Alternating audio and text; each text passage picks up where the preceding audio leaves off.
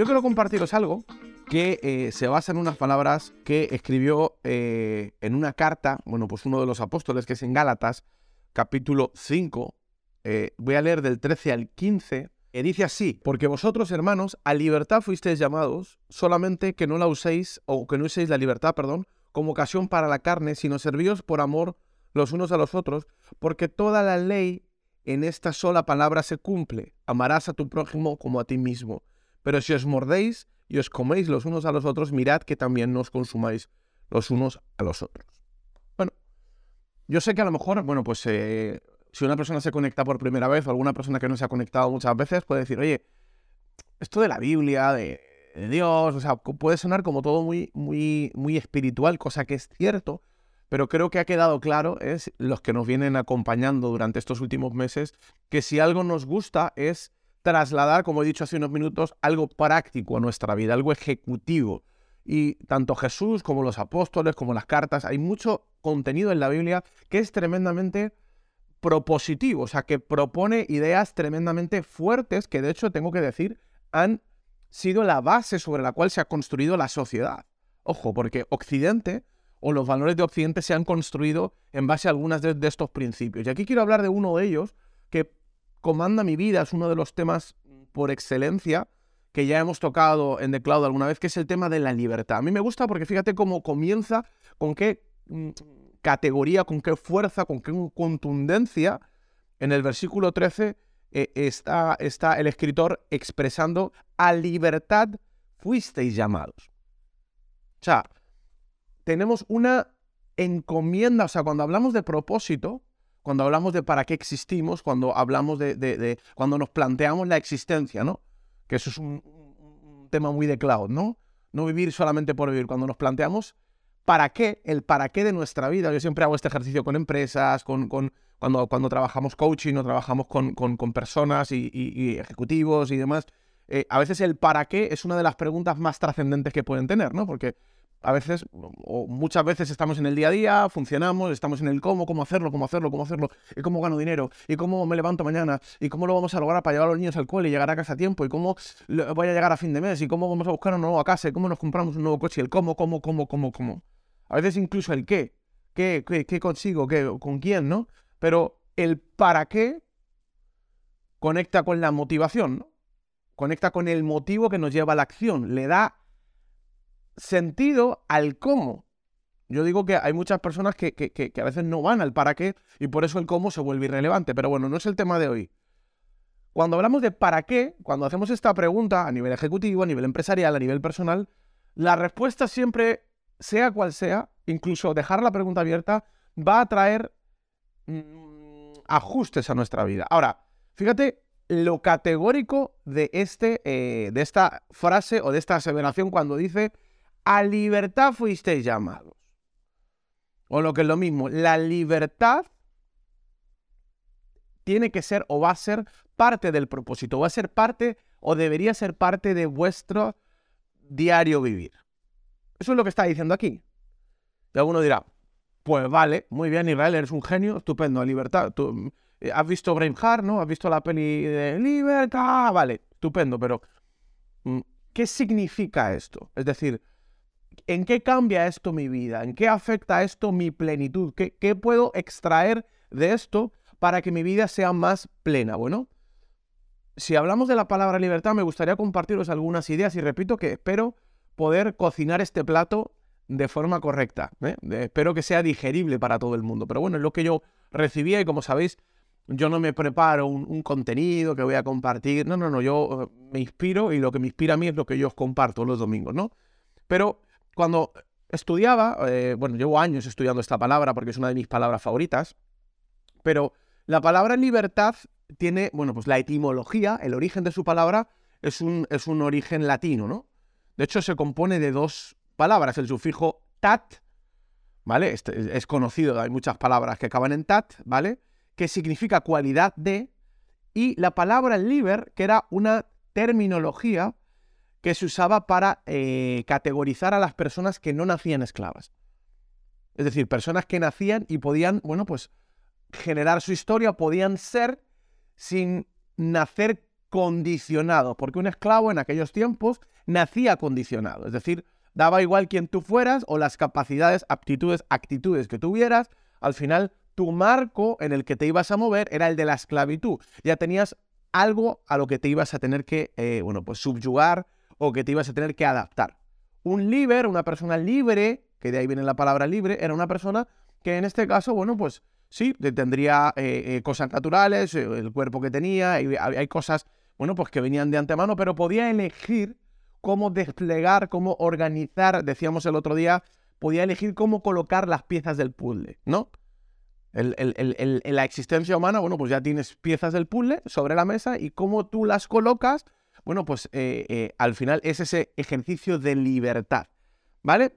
Así, eh, así lo define la etimología, pero si vas a la Real Academia Española, su primera definición o su primera acepción es facultad natural que tiene el hombre de obrar de una manera u otra y de no obrar, por lo que es responsable de sus actos. Fíjate que hasta la Real Academia ya introduce el concepto de responsabilidad. Ahora, mi conclusión y la conclusión que yo hacía el, otro día acerca de la libertad, dicho de una forma un poco así basta, sería que libertad es poder elegir. Poder elegir. O sea, mm, mm, eh, eh, esto puede parecer una barbaridad, pero hay muchas personas que eh, no se dan cuenta en su día a día que, bueno, pues viven vidas en las que ya no pueden elegir. Van condicionando su libertad ellos mismos o van otorgándole derechos a otros para que, eh, eh, para que le, limiten su ángulo de acción o su ángulo de, decisión o de elección. Y fíjate qué curioso, porque aquí el escritor de Gálatas está diciendo, señores, habéis sido llamados a libertad. Ojo con la libertad, porque la libertad es un principio fundamental en propósito. Y aquí, perdón, pero tengo que irme a Génesis. Esta semana hablábamos con un grupo maravilloso de, nuevos graduados que se están, bueno, pues entrenando para trabajar con nosotros en todo lo que hacemos, ayudando a otros y, viajando por diferentes lugares. Y hablábamos de un capítulo de la Biblia que es Génesis 1, que mucha gente lo conoce, que es donde habla de la fundación del mundo y de la fundación del hombre, ¿no? Y hablábamos de cómo, curioso, ¿no? Pero, pero, pero el hombre fue creado libre. Esto es parte de la identidad del ser humano, es parte de quiénes somos o cómo somos. Esto creas en Dios o no creas en Dios, hay algo muy, muy, muy, muy poderoso y, muy profundo en esto, de que tú puedas realmente elegir. Otra cosa es cómo interactúa esa libertad individual con relacionarte con otros, que esto es un poco lo que vamos a hablar hoy, que es lo que está hablando en este caso el escritor de Gálatas, ¿no? Pero el ser humano nace libre, Dios lo creó libre. De hecho, la Biblia, bueno, pues cuando habla de la creación del ser humano, en el principio Dios creó los cielos y la tierra, decíamos esta semana que solamente que haya un principio ya es una buena señal, porque eso significa que hay un final, o lo que es lo mismo, hay una finalidad, hay un propósito. Ahora, claro, no es lo mismo ser libre aleatoriamente. Yo, bueno, pues me levanto y eh, elijo lo que sea, elijo lo que pueda. Eh, eh, yo siempre digo que esa es la filosofía de tonto el último. Bueno, bueno, pues voy a vivir y, que, pase lo que tenga que pasar. Y si alguien se fastidia, pues bueno, voy a intentar hacer el mínimo daño posible, pero voy para adelante. A que haya un principio. A que haya una razón, a que haya un final, a que haya un propósito.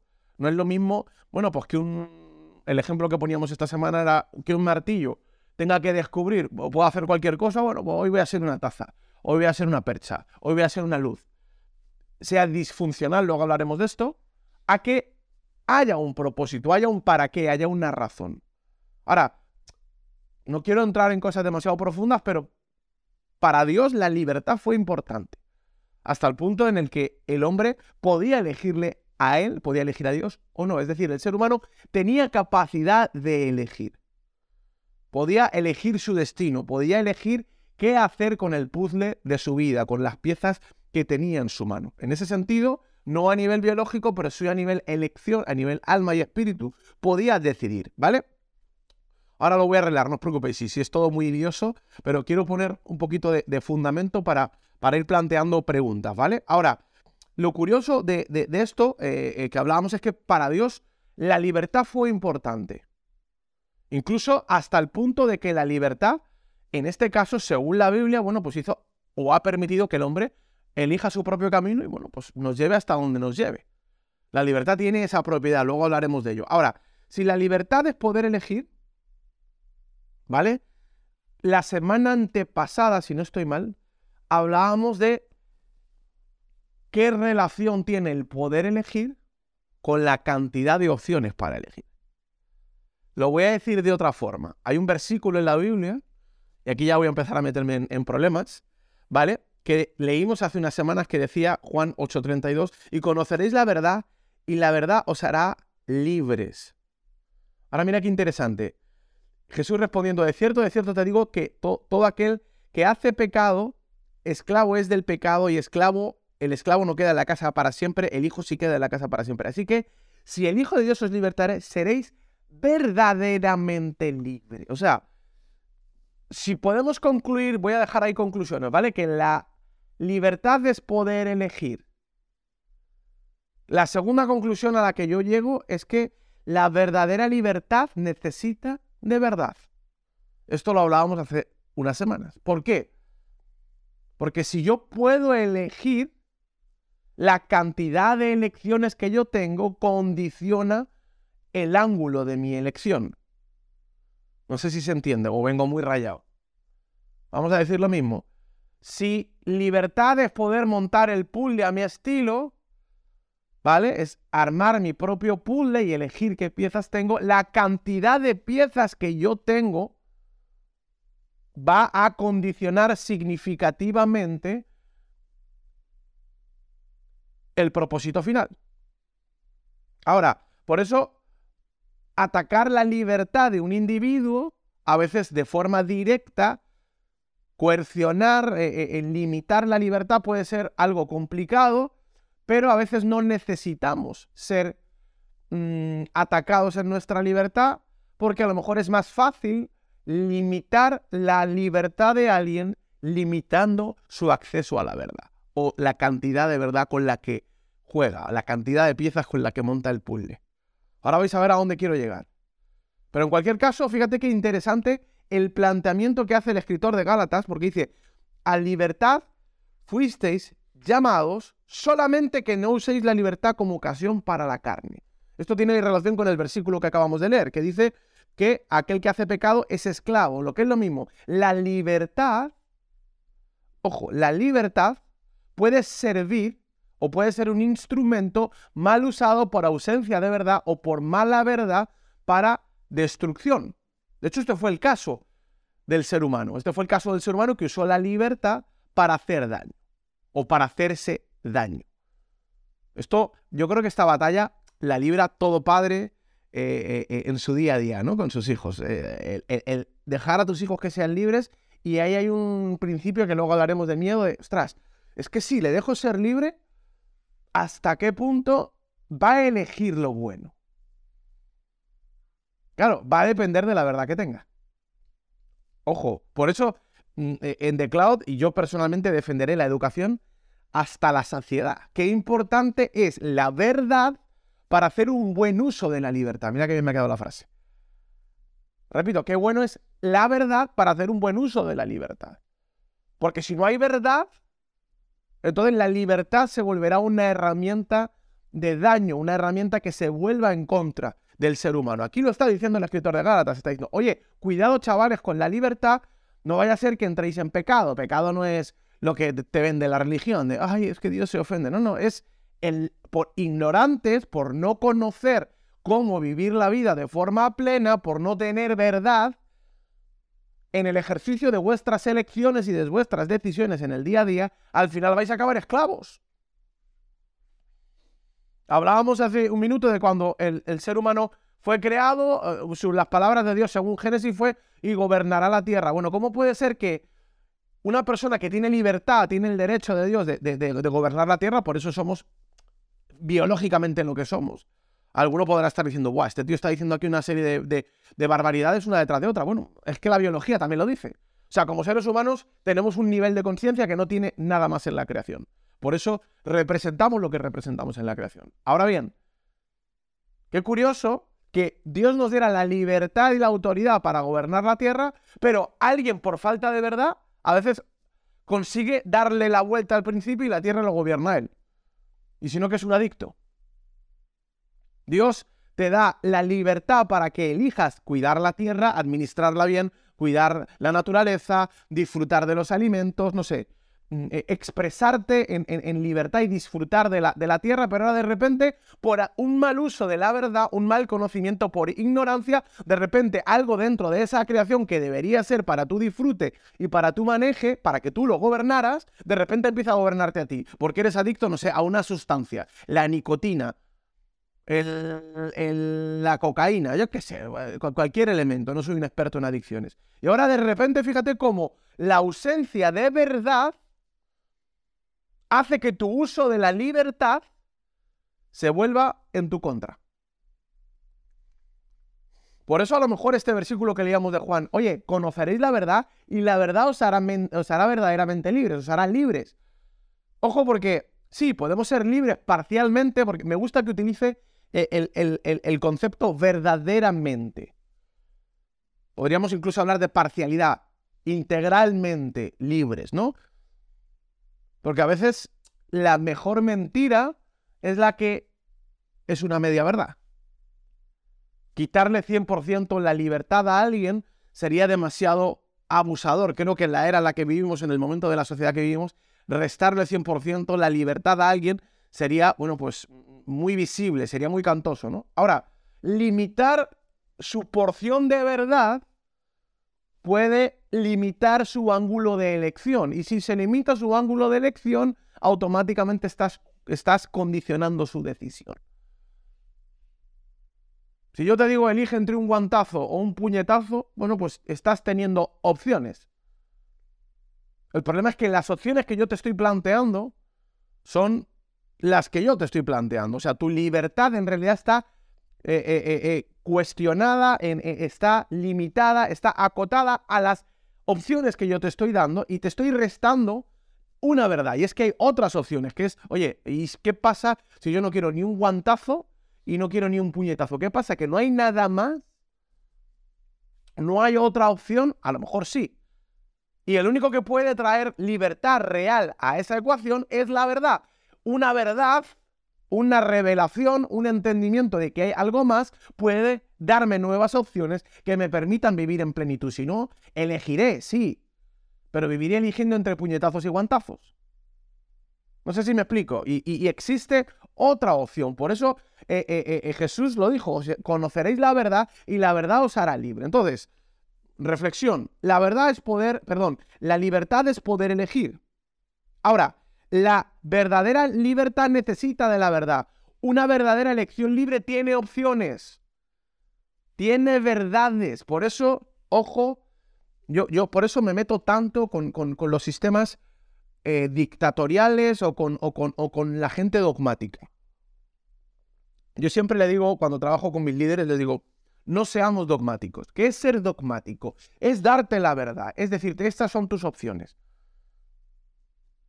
Los que trabajan conmigo saben que cuido mucho mi lenguaje en ese sentido. De hecho, podéis revisar todos mis, mis, mensajes en The Cloud, que lucho, no, no digo que alguna vez te pase, porque cuando tú crees algo, bueno, pues lo transmites como lo que crees, evidentemente, pero qué importante es cuando enseñamos o cuando llevamos a otros a reflexiones para que ellos elijan su verdad. Cuando no somos coercitivos imponiendo nuestra versión de las cosas, cuando respetamos el ser Ahora hablaremos del amor y qué tiene que ver con la libertad, ¿no? Pero cuando a otros le decimos, oye, estas son las opciones que yo tengo. Estas son las piezas que yo tengo. Yo las pongo sobre la mesa. A lo mejor te sirven para tu puzzle. Ahora, ¿qué piezas tienes tú? Por eso soy tremendamente crítico con la gente que dice que la vida tiene que ser de una determinada forma. Que esto es así. Las personas que tratan de imponer su verdad. Cuando me escucháis hablar, por ejemplo, en contra de la religión, Ojo, porque esto, esto, esto, esto, esto, ya me voy a meter en algún problema, pero no es que tenga un problema con, gente maravillosa, que a lo mejor es religiosa, pero ama a la gente, no. No tengo un problema con una religión ni con un nombre, me da igual. Tengo un problema con cualquiera que se atreve a poner un puzzle sobre la mesa y dice, esto se tiene que montar así. Porque el momento en el que no hay análisis de la verdad, entonces van o estamos condicionando nuestra libertad. Así tienes que vivir. Esto es lo correcto. Esto es lo incorrecto.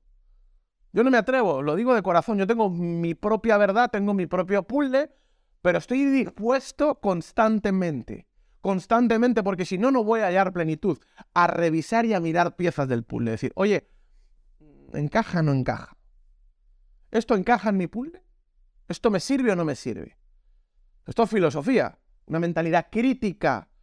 Quiero escuchar, quiero aprender, quiero relacionarme con unos y con otros. Ahora es verdad que hay, hay, análisis más profundos. Alguno dirá, ay, es que Israel habla de todo con todo el mundo. No, tengo una vida y tengo que elegir con quién hablo y, de qué hablo.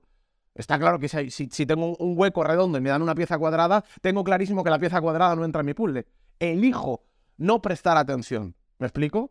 Pero ojo con negarnos a aumentar nuestra verdad, porque negarnos a aumentar nuestra verdad es negarnos a darle más poder a nuestra libertad. ¿Cuántos de los que estáis aquí, estoy en modo filosófico, creéis que después de este último año, o los que lleváis algunos meses con nosotros, hay algunas decisiones que hoy tomáis que las tomáis con otro tipo de conciencia? Es decir, tenéis más verdad y esto os permite, me gustaría que lo pusierais en el chat, decidir de otra forma. Es decir, ¿cuántos me podéis decir que a lo mejor lo que hemos hablado los domingos en The Cloud o los procesos que hemos hecho de, entrenamiento o todo el trabajo que hemos hecho sin imponer nada, hoy os permite decidir mejor. O sea, no es solamente un tema que se comenta, que se queda en el aire, qué bonito, qué motivación, sino que esto se ha vuelto algo que os sirve para vuestros negocios, para vuestra familia, para vuestra vida. A ver, quiero ver el chat.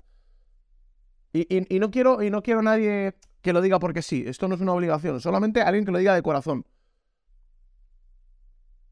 Bueno. Condiciona.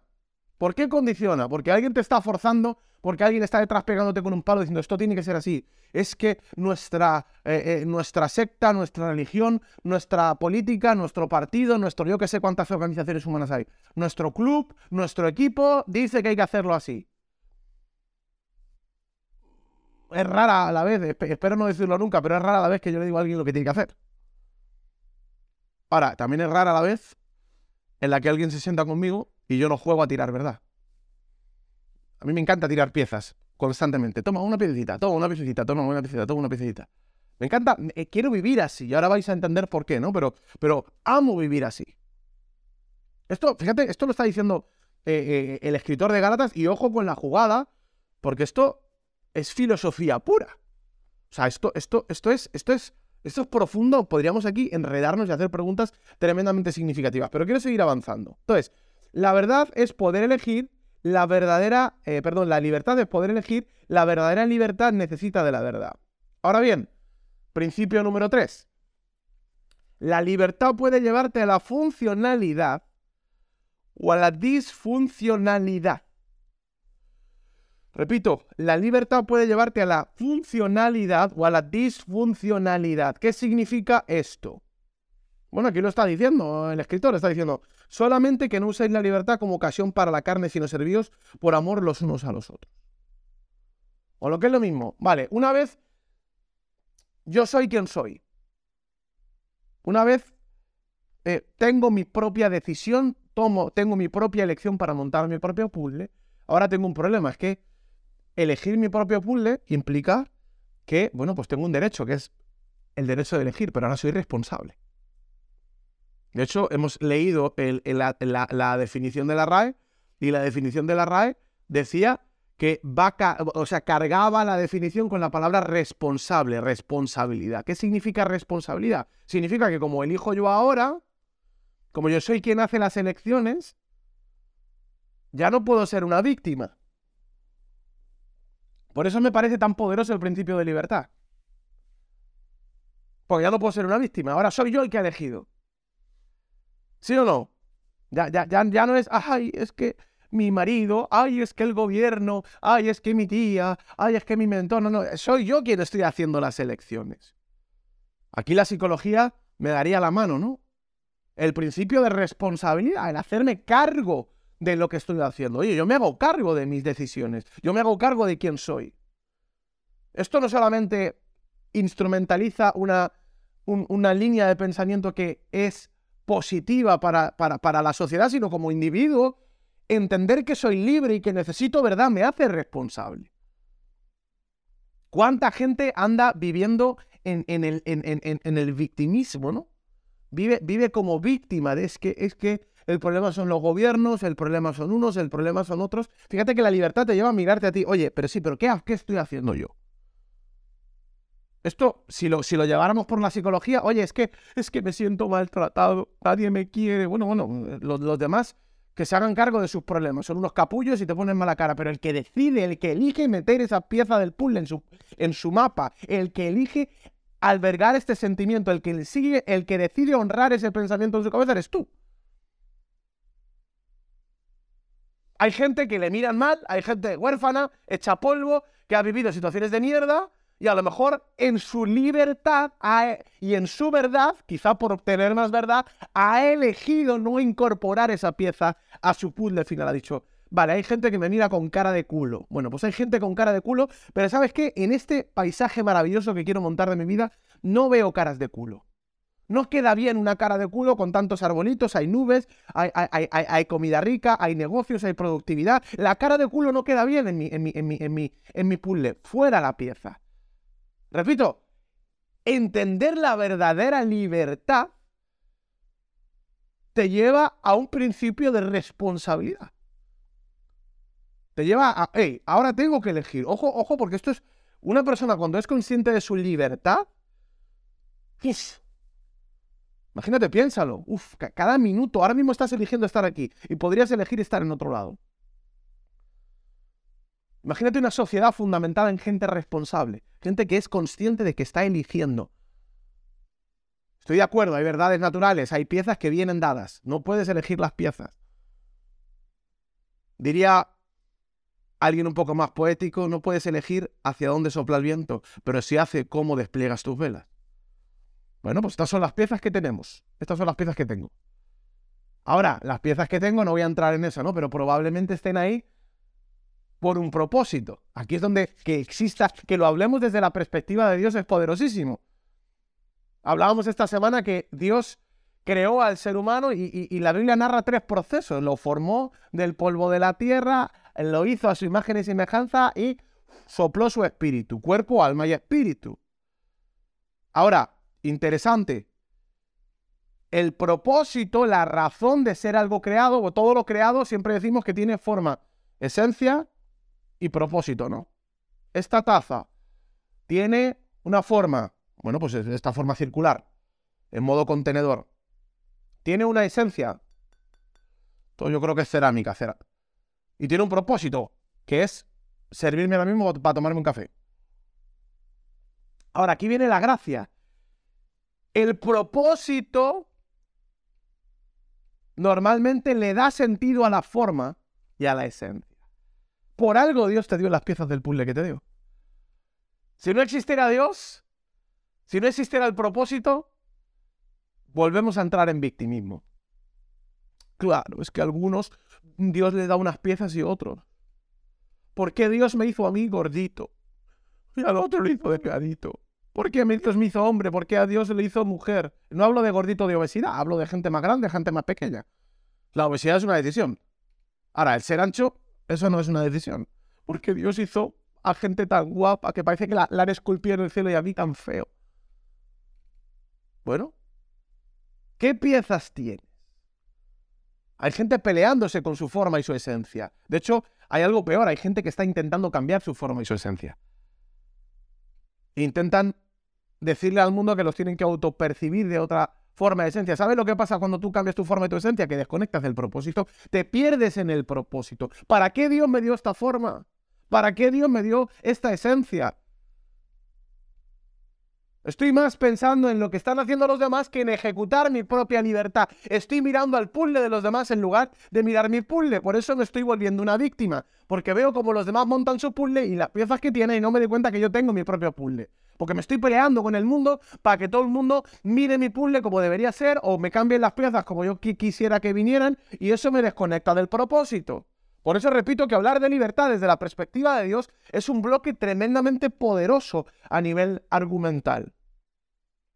Porque hoy entiendo, wow, yo he sido creado.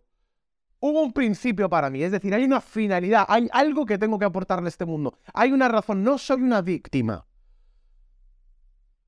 A lo mejor me han dado menos piezas que a otros, pero a lo mejor soy, soy la esquina o el centro más complejo del, del puzzle y necesito hacer mi parte. ¿Por qué tengo esta forma? ¿Por qué tengo esta esencia? ¿Por qué Dios me dio este temperamento? Porque soy, no sé, estoy tan loco. ¿Por qué me gusta tanto ser tan estratégico, tan crítico, tan...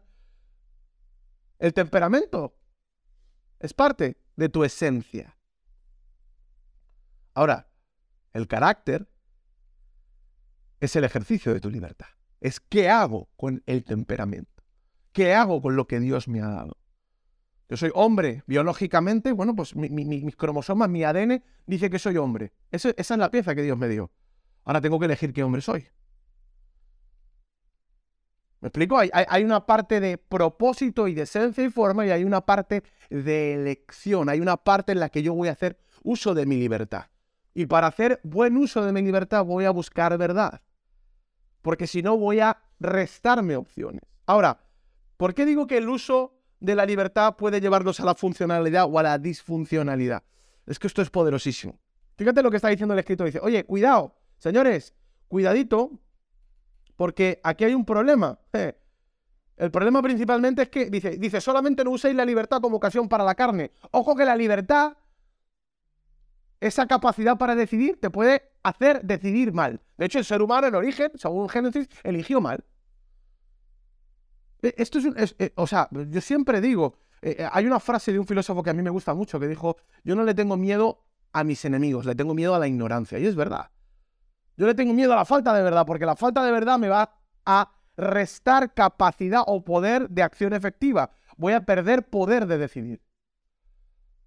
Y esto es lo que está diciendo aquí el escritor. Está diciendo, ojo porque la libertad, esta responsabilidad de elegir bien o elegir mal, te puede llevar a la carne, te puede destruir. ¿Qué es la carne? El sistema, instintos, e, es, es, es, la forma en la que otros te llevan a vivir. Yo siempre digo que hoy una de las mejores manifestaciones de la carne es no ser crítico. Ser crítico hoy es un deporte complicado. Porque al ser humano pensar nos cuesta neuronas. No sé cuánto os ha pasado alguna vez. A, ver cómo explico esto. Que llegáis a un punto de pensamiento que hasta es jodido, hasta, sentís que necesitáis respirar. ¿Alguna vez habéis pensado tanto? Que llegáis a un punto de decir, espera, espera, espera, voy a tomarme un, respiro, voy a beber un poquito y mañana sigo reflexionando. ¿Alguna vez habéis llegado a ese nivel de pensamiento? A ver, manos arriba o, chats eh, eh, enchufados. Bueno, esto, perdóname que te diga algo, he hecho este ejercicio en diferentes sitios y esto ya no está ocurriendo en la sociedad tanto. No está ocurriendo. ¿Sabes por qué? Porque pensar es un esfuerzo, es un precio de la libertad, es parte de la responsabilidad de ser libre. Hoy vivimos en una sociedad que nos quieren ahorrar el trabajo como los programas de software, ¿no? Ay, es que no quiero trabajar, no quiero diseñar mis propias letras. Todos los que os dedicáis al mundo de, de, diseño, de la programación, ay, mejor me bajo Canvas. Que alguien me diga cómo pensar, que alguien me dé presets. Ya no quiero construir un vídeo, me bajo una aplicación del móvil en el que tengo 20 letras y da igual, esta no es la que me gustaba, pero elijo una para no tener que pensar. Perdón, pero eso funciona en el software, pero así está funcionando la sociedad hoy. Mejor que me enseñen cómo tengo que pensar. ¿Qué soy? ¿Cristiano, agnóstico, ateo, de derechas, de izquierdas? ¿Para qué construir algo en el medio? ¿Para qué hacerme reflexiones y buscar la verdad en cada uno de los de, las ideologías o de las personas. Mejor me meto en un colectivo y de esa forma no tengo que pensar. Me bajo un descargable de mente y así ya tengo una serie de pensamientos y me descargo mi propia identidad. De parir tu propia identidad, crear tu propio pool es un deporte de vida extremo que mucha gente no quiere practicar. De hecho, perdón que lo diga así, pero una de las cosas que me encanta de los domingos de The Cloud es que todos hagamos deporte. Me encantan estos domingos de The Cloud. Uno dirá, pero, ¿pero qué cosa más rara. Yo me he conectado aquí para salir motivado, bueno, espero que te motive, pero por encima de salir motivado, espero que te vayas a tu casa y en las próximas semanas tu cerebro eche humo para que puedas parir el puzzle, puedas dar a luz el puzzle de la visión de lo que quieres para tu vida. Y si ya lo conectas con tu propósito, y si ya buscas verdad, y si encima eso te da conciencia de responsabilidad en el uso de tu libertad, te vas a volver funcional. Ahora, ¿qué está diciendo aquí el escritor? Ojo, porque la libertad te va a dar responsabilidad. Y puedes ser responsable de un desastre o de una obra de arte. Puedes usarlo para la carne, te puedes dejar llevar, puedes dejar tu libertad al, al uso de otros. Rendirte a lo que otros están eh, usando. Es que ese es el problema del ser humano. Que personas que no quieren hacer el deporte de pensar, de criticar, pueden simplemente ser útiles a la visión de alguien más que sí que piensa. Esto en, e, en lo económico se diría, bueno, pues hay personas que por no gestar su propia visión van a acabar financiando la de alguien más. Que no es lo mismo que trabajar en equipo. Ahora hablaremos de eso. ¿Vale? No es lo mismo que estés trabajando por una visión común o que tengas unos acuerdos comunes, no significa que tú seas simplemente el instrumento útil para la visión de alguien más. Porque si fuera tu visión, estarías encontrando plenitud. El otro día me preguntaba alguien, ya, pero es que tú siempre dices de emprender. ¿Pero qué pasa? ¿Que tiene que haber empleados en la vida? Ya. Yo no digo que no. Hay empleados que van a ser muy felices. Yo no digo que todo el mundo tiene que ser emprendedor. La pregunta es, ¿qué grado de plenitud tienes siendo empleado? Porque yo conozco empleados que dicen, mira, querido, ofréceme lo que te dé la gana, amo lo que hago, tío. Es que yo ahora mismo, mira, yo soy el tío más feliz del mundo. Yo hago música, tío, hago bandas sonoras, trabajo para, para esta empresa y me meto en mi casa y toco la música y disfruto. ¿Qué emprendedor ni ocho cuartos? Esa persona es feliz, está, está encontrando plenitud, ha encontrado propósito. Su visión personal ha encontrado un hueco en la visión corporativa de una empresa. Ahora hay personas que no viven así. Hay personas que simplemente por no atreverse, por no hacer el deporte de plantearse, ostras, es, que esto es jodido, ¿eh? Es que este tipo de ejercicio no es fácil. Decir, ay, yo le he prometido a mis hijos que algún día lo voy a llevar a Euro Disney. ¿Has hecho contabilidad, querido? No vas a ir en la puñetera vida. No te da los números, no te da la vida, no tienes vacaciones, no vas a llegar y si lo haces vas a, vas, a darles Disney para, para perjudicarles su universidad. El hecho de pensar, de pensar en el puzzle, el hecho de buscar verdad, va a ser un deporte complicado, es mejor no pensar. Ahora, lo que está diciendo el escritor de Gálatas es, hey, cuidado porque podéis ser disfuncionales. Ahora, fíjate qué bonito cómo lo lleva la funcionalidad y aquí voy a entrar en la parte con la que quiero ir llegando a una conclusión muy poderosa, que es la que quiero dejar con vosotros hoy. Si nos servíos, dice, solamente que no uséis la libertad como ocasión para la carne, sino servíos por amor los unos a los otros. Me cachis en la amor. Dios mío. Este versículo, fíjate lo que os voy a decir. Este versículo tal cual, para mí debería ser el fundamento ontológico de la sociedad. Para mí este versículo, de hecho, lo va a decir después. Dice, lo va a resumir y va a decir, mira, que toda la ley se resume. Es que este versículo no es cualquier versículo, no es cualquier cosa, no es cualquier frase dicha ahí. Mira lo que dice después. Dice, eh, eh, el mismo texto dice, 14, porque toda la ley se resume en una palabra. todo el Antiguo Testamento, todo lo que se ha escrito en la Biblia, todo lo que se ha dicho se resume en esto. Ojo, ojo, Ojo porque lo que va a decir aquí el escritor de Gálatas se atreve a tomar 14.000 pactos, 25.000 simbologías, historia judía, movidas de Dios, historia profe, o sea, toda la, toda la parafernalia, o sea, lo va a resumir, lo va a condensar y va a decir, mira, mm, para simples, sencillo, entendible y fácil, resumen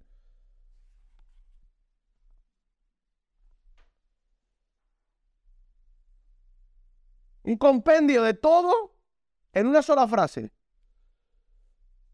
Precedido de solamente que no uséis la libertad para lo que son para que sino servíos por amor los unos a los otros. O lo que es lo mismo. La palabra funcionalidad, por eso he hablado de la palabra funcionalidad, tiene que ver con algo, dice, voy a leer literalmente de la RAE, dicho de una cosa diseñada u organizada atendiendo sobre todo a la facilidad, utilidad y comodidad de su empleo. O lo que es lo mismo. Propósito. ¿Para qué fuiste creado? Tú eres un martillo Pues como pendiente jodido, me lo cuelgo, pero me lo puedo colgar, pero no, no, no cumple su propósito, no es cómodo, nadie está cómodo, ni el, ni el martillo si tuviera ser, evidentemente que no lo tiene, ni yo usándolo. Hay algo o otro elemento como un pendiente que cumple mejor su función. Ahora, cuando yo golpeo un clavo con un martillo y digo, joder, Qué maravilla cuando tengo lo que tengo que tener. Qué maravilla cuando tengo la herramienta que necesito para vivir. Así se siente vivir en propósito. Y lo que está diciendo es, ojo con el uso de tu libertad, porque puedes usar tu libertad para desconectar del propósito o puedes usar tu libertad para pegarle al blanco.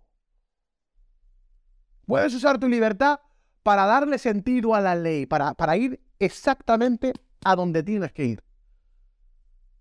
Ahora, Repito, esto resume, mira, esto resume no solamente la Biblia. Resume para mí las mayores complejidades ontológicas que existen. Sino, fíjate lo que dice, sino que servíos por amor los unos a los otros. Tócate los pies. Pregunta del millón. La gran pregunta de la libertad. La gran reflexión de la libertad. ¿Cómo interactúa mi libertad individual en sociedad? ¿Cómo hago para elegir si hay otras personas que coercionan mi libertad? A uno dirá, claro, tú me dices que de libertad, pero ¿y qué hago yo si alguien me violó cuando era un niño? O una niña. Ahí no pude elegir. Es verdad, vivimos en sociedad nuestra libertad tiene que coexistir con la libertad de otros. Se han escrito libros, eh, los, griegos, o sea, se ha, rayado la cabeza con esto la sociedad durante miles de años. La política va de esto, la sociedad va de esto, la psicología va de esto. Los mayores daños a, nuestro corazón en ocasiones va por nuestra interacción con otros. Repito, todos estos problemas tienen una respuesta por parte del Creador en este texto. Señores, sois libres. Habéis sido llamados a libertad. Que nadie os corte la libertad. Ahora bien, esta libertad, ojo, porque os puede llevar a funcionalidad o a disfuncionalidad. Os puede llevar a cumplir un propósito, a conectar con el origen de por qué fuisteis creados, o os pueden llevar a hacer el ridículo y a dañaros. Dañaros es Pecado, según la Biblia. E, es el resumen de pecado.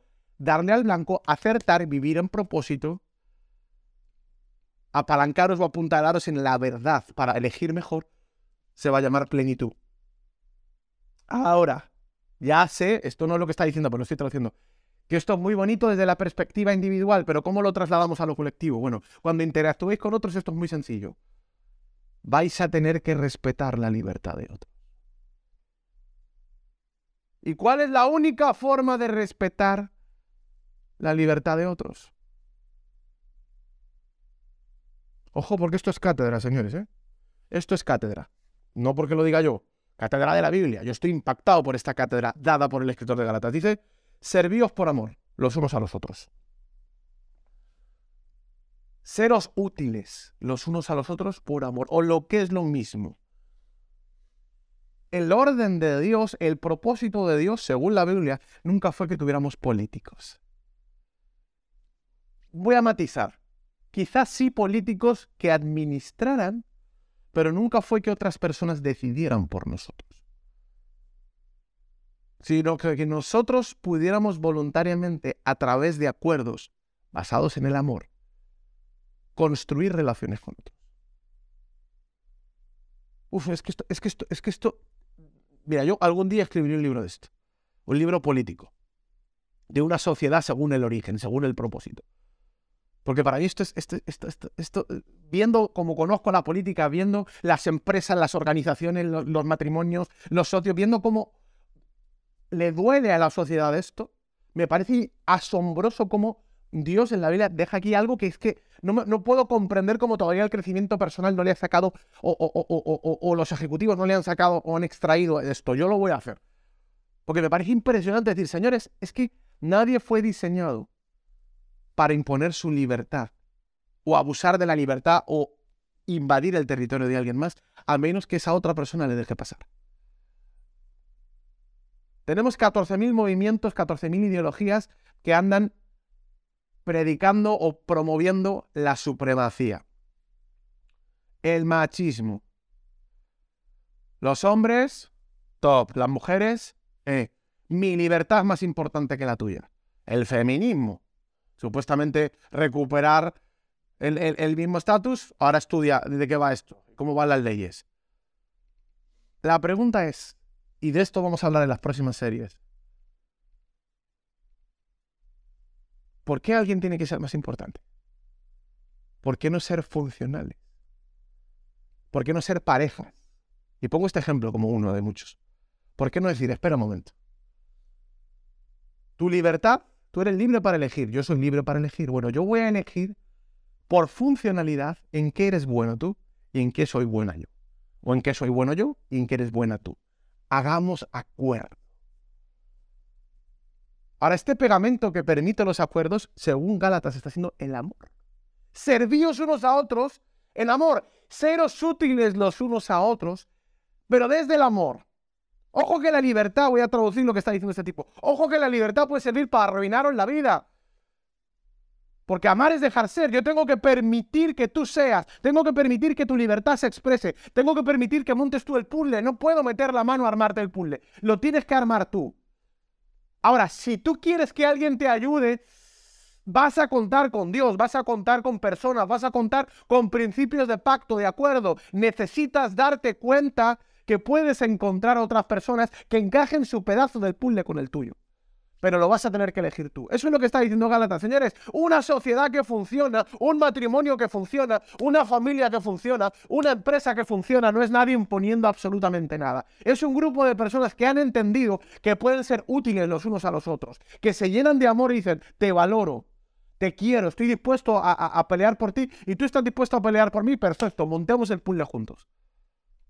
Ahora te va a tocar a ti, te toca poner pieza a ti. No porque yo porque tú me impongas que vas primero. No, no, no, no, no, no. Sino porque yo te doy el, honor y necesito ese honor, necesito que lo hagas. Pon una pieza tu cara, pongo yo otra. Y empieza la sinergia.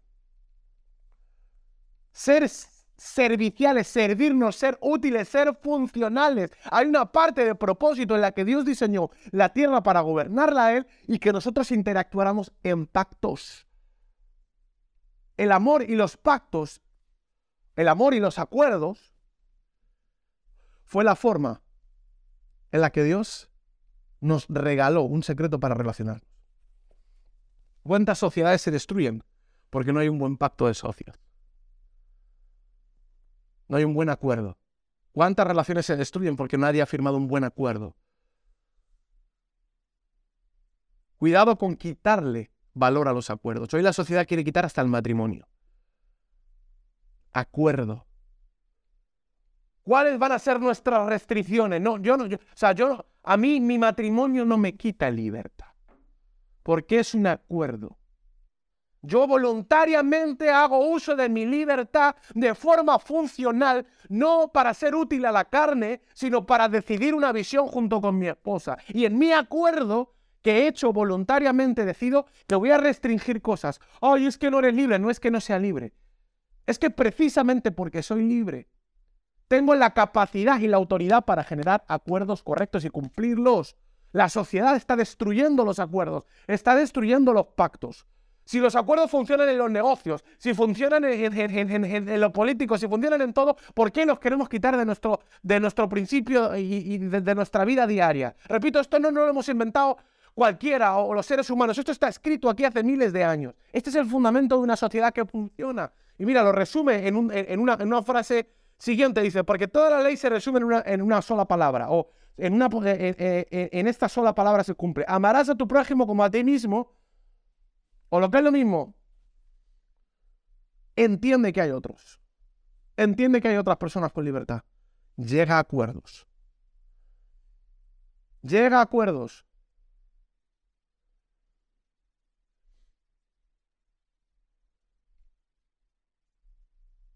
Yo es que no, no, quiero entrar en acuerdo contigo, no quiero firmar nada contigo, no quiero, no, quiero nada contigo. Lo vamos a hablar, ahora me voy a meter en problemas en la siguiente serie. No, es que yo no quiero, no, no, yo quiero una relación sin compromiso. Yo no quiero estar contigo. ¿Qué significa una relación sin compromiso? ¿Que no vamos a delimitar nuestra libertad? No, es que yo quiero ser tu socio, pero no quiero firmar nada. ¿Pero de qué estamos hablando? ¿Por qué lo aplicamos a unas cosas y otras no?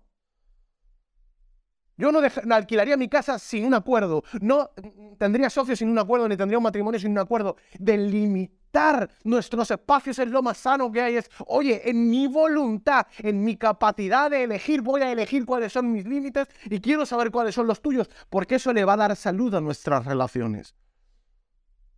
Es que, es que lo antiguo era, que esto es muy antiguo, lo de establecer acuerdos, es que el matrimonio es algo que está pasado de moda. Y un cuerno, sociedad, hatearme, por favor, poner esto en Instagram y que me caiga el hateo mundial.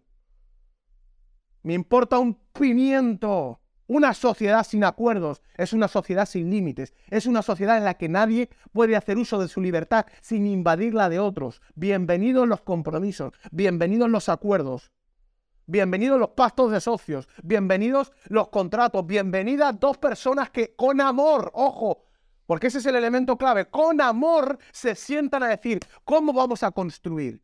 ¿Qué estás dispuesto a ceder? ¿Qué estás dispuesto a entregar? ¿Qué estás dispuesto a restringirte tú, no yo? Para que construyamos algo juntos y cómo podemos coexistir juntos. Cualquier persona que haga eso está en propósito y va a encontrar funcionalidad. Y la sociedad se lo está perdiendo. Y lo peor de todo es que se están invadiendo la libertad los unos a los otros. Esto ha quitado verdad y ha quitado libertad. Uno, la libertad de poder elegir. Dos, la verdadera libertad necesita de verdad. Tres, la libertad puede llevarte a la funcionalidad o la disfuncionalidad. Cuatro, el uso funcional de la libertad en sociedad son los pactos de utilidad, desde el amor. Y no me quiero meter en jarana, pero me puedo meter, bueno, sí, me queda un minuto para meterme en jarana. Hoy me voy a, me voy a extender, ¿me lo permitís? Llegamos a un acuerdo, ¿me permitís meterme en jarana un minuto, no? Si no, no voy a abusar de vuestro tiempo y de vuestra libertad. Perfecto. Esto lo vamos a tocar más adelante, pero cualquier relación que coarte la libertad de la otra parte es una relación tóxica. Ojo, la mejor forma de relacionarte es desde la libertad para ser, generando voluntariamente y por amor su propio espacio para que otros sean a través de acuerdos. Sé. Yo confío en que vas a cumplir el acuerdo. Sé. Fíjate lo que dice al final. Dice, pero si os mordéis y os coméis unos a los otros, mirad que también no os consumáis los unos a los otros. Una sociedad que ha perdido los acuerdos se consume los unos a los otros. Una sociedad que no utiliza el amor como herramienta, como elemento para que fluya la sociedad. Se destruyen los unos a los otros. Viene un mes en el que vamos a hablar de cosas muy bonitas. Pero parejas, maridos, esposas, novios, novias, relaciones extrañas, sin definición, chicos, chicas. Mira, en el reino, en, el propósito de Dios, dice que el amor todo lo espera y todo lo soporta. Es decir, funciona por fe. ¿Sabes qué? Cariño, existe. Sí, yo confío en que vas a cumplir el acuerdo. No necesito mirarte el móvil. No necesito proteger mi territorio, porque no es mi territorio. Tú no eres mi territorio. Tú eres tu propio territorio. Y el territorio que nos une a los dos es nuestro pacto, nuestro acuerdo. ¿Desde dónde me voy a mover? ¿Desde la fe? ¿O me voy a mover desde el miedo? Porque el miedo me lleva a invadirte. Si tú no eliges cumplir el acuerdo, entonces no eres la persona que yo estaba esperando. El reino, el amor todo lo espera y todo lo soporta. Partimos de la fe. El sistema todo lo regula. El miedo todo lo controla. Ya sé que es un riesgo. Es que amar es un riesgo. Dejar ser es un riesgo. Dejar que tu hijo sea es un riesgo. Y si elige lo contrario, y si mi marido elige ponerme los cuernos, y si mi hijo decide ser un ladrón. Tenemos dos formas de abordar esto. Desde la fe, vamos a establecer un acuerdo voy a conectar con el propósito y vamos a crear mecanismos de verdad para que esto funcione. Y que todos seamos. Y busquemos sinergia. O tengo un, segundo camino, que es el del miedo. No, no, no, no, no. Como el ser humano es un hijo de su madre, como mi marido es un cabrón, como mi hijo va a hacer las cosas mal, lo voy a, lo voy a, lo, voy a, lo voy a encarcelar, lo voy a amargar, lo voy a controlar, lo voy a regular. Vamos a permitir que terceros invadan tu territorio para que lo organicen. Vamos a dejar que la política se meta en nuestra vida, en nuestra familia, en nuestro dinero, en nuestra cama, que regule todo, porque no somos, no, no, no podemos ser libres. No tenemos capacidad de llevar acuerdos. Mira, yo no estoy hablando de un sistema o de otro. Alguno a lo mejor está diciendo, un Israel eh, eh, está haciendo una apología del capitalismo. No estoy diciendo eso. Estoy diciendo que todo lo que atende contra tu libertad está fuera de propósito. De hecho, mira, el, usa, el, reino usa la libertad para ser pleno, amando a otros. Sí, usa tu libertad, pero ojo, que esa libertad nos puede destruir. No te olvides que el amor y los acuerdos, entre paréntesis en la Biblia, el sacerdocio, te puede hacer tener relaciones plenas. Ahora, el sistema te dice que mejor es invadir la libertad de otros, ya sea restringiéndola o abusándola. Aquí me meto con todos los sistemas políticos. El capitalismo abusa. El comunismo restringe. ¿Qué está diciendo Dios a través de este escritor? Y termino. Señores, ojo, que habéis sido llamados a ser libres, que nadie os robe la libertad, que nadie os quite piezas del puzzle. Yo no entiendo cómo la gente permite que le quiten piezas. Yo muerdo cuando alguien me mete la mano en la mesa, a mí nadie me quita mis piezas porque Dios me las ha dado legítimamente. Yo quiero mi libertad, quiero elegir mis piezas. Ahora, soy tan arrogante para pelear mi libertad como quiero ser humilde para buscar verdad, verdad en el Creador y para llegar a acuerdos que en base al amor, para no invadir la libertad de Dios. No sé ¿Por qué lado Dios está hablando a ti esta mañana? No sé si te han quitado piezas del puzzle. No sé si te faltan muchas piezas, pero bueno, estás, en un donde. Este es un lugar donde queremos darte piezas. No armarte el puzzle, pero bueno, vamos a darte piezas a ver qué armas. No sé si a lo mejor estás preso del miedo en tus relaciones y no estás creando acuerdos, sino que vives acojonado no entras en relaciones porque te van a partir el corazón y lo excusas en que, no, que tienes un amor libre. ¿Cómo que amor libre? No hay cosa más libre. Yo también creo en el amor libre, pero el amor libre no es de hacemos lo que nos da la gana. Al contrario, amor libre es somos tan libres que nos sentamos a ver cómo seguimos siendo libres sin abusar. ¿Quién, quién narices nos metió en la cabeza ese virus tóxico? De que hay que fluir, solo fluir. Lleguemos a acuerdos. Fluyamos a un acuerdo. Vayamos a sentarnos a decir, oye, tú y yo vamos a comprometernos. Vamos a ser, socios. ¿Y qué pasa? Si tú pasado mañana recibes, conectas con Ewa y, te quieres ir a, te quieres ir a, a, la India y quieres dejar el negocio, ¿qué va a pasar en ese caso?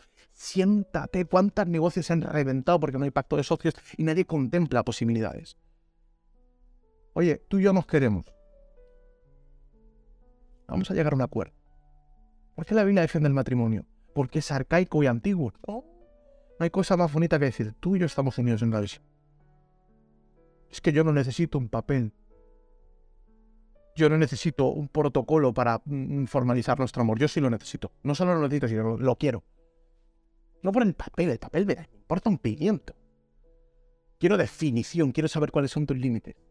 Quiero saber en qué momento el uso de mi libertad puede abusar tu libertad. Porque como te amo, lo que menos quiero es dañar.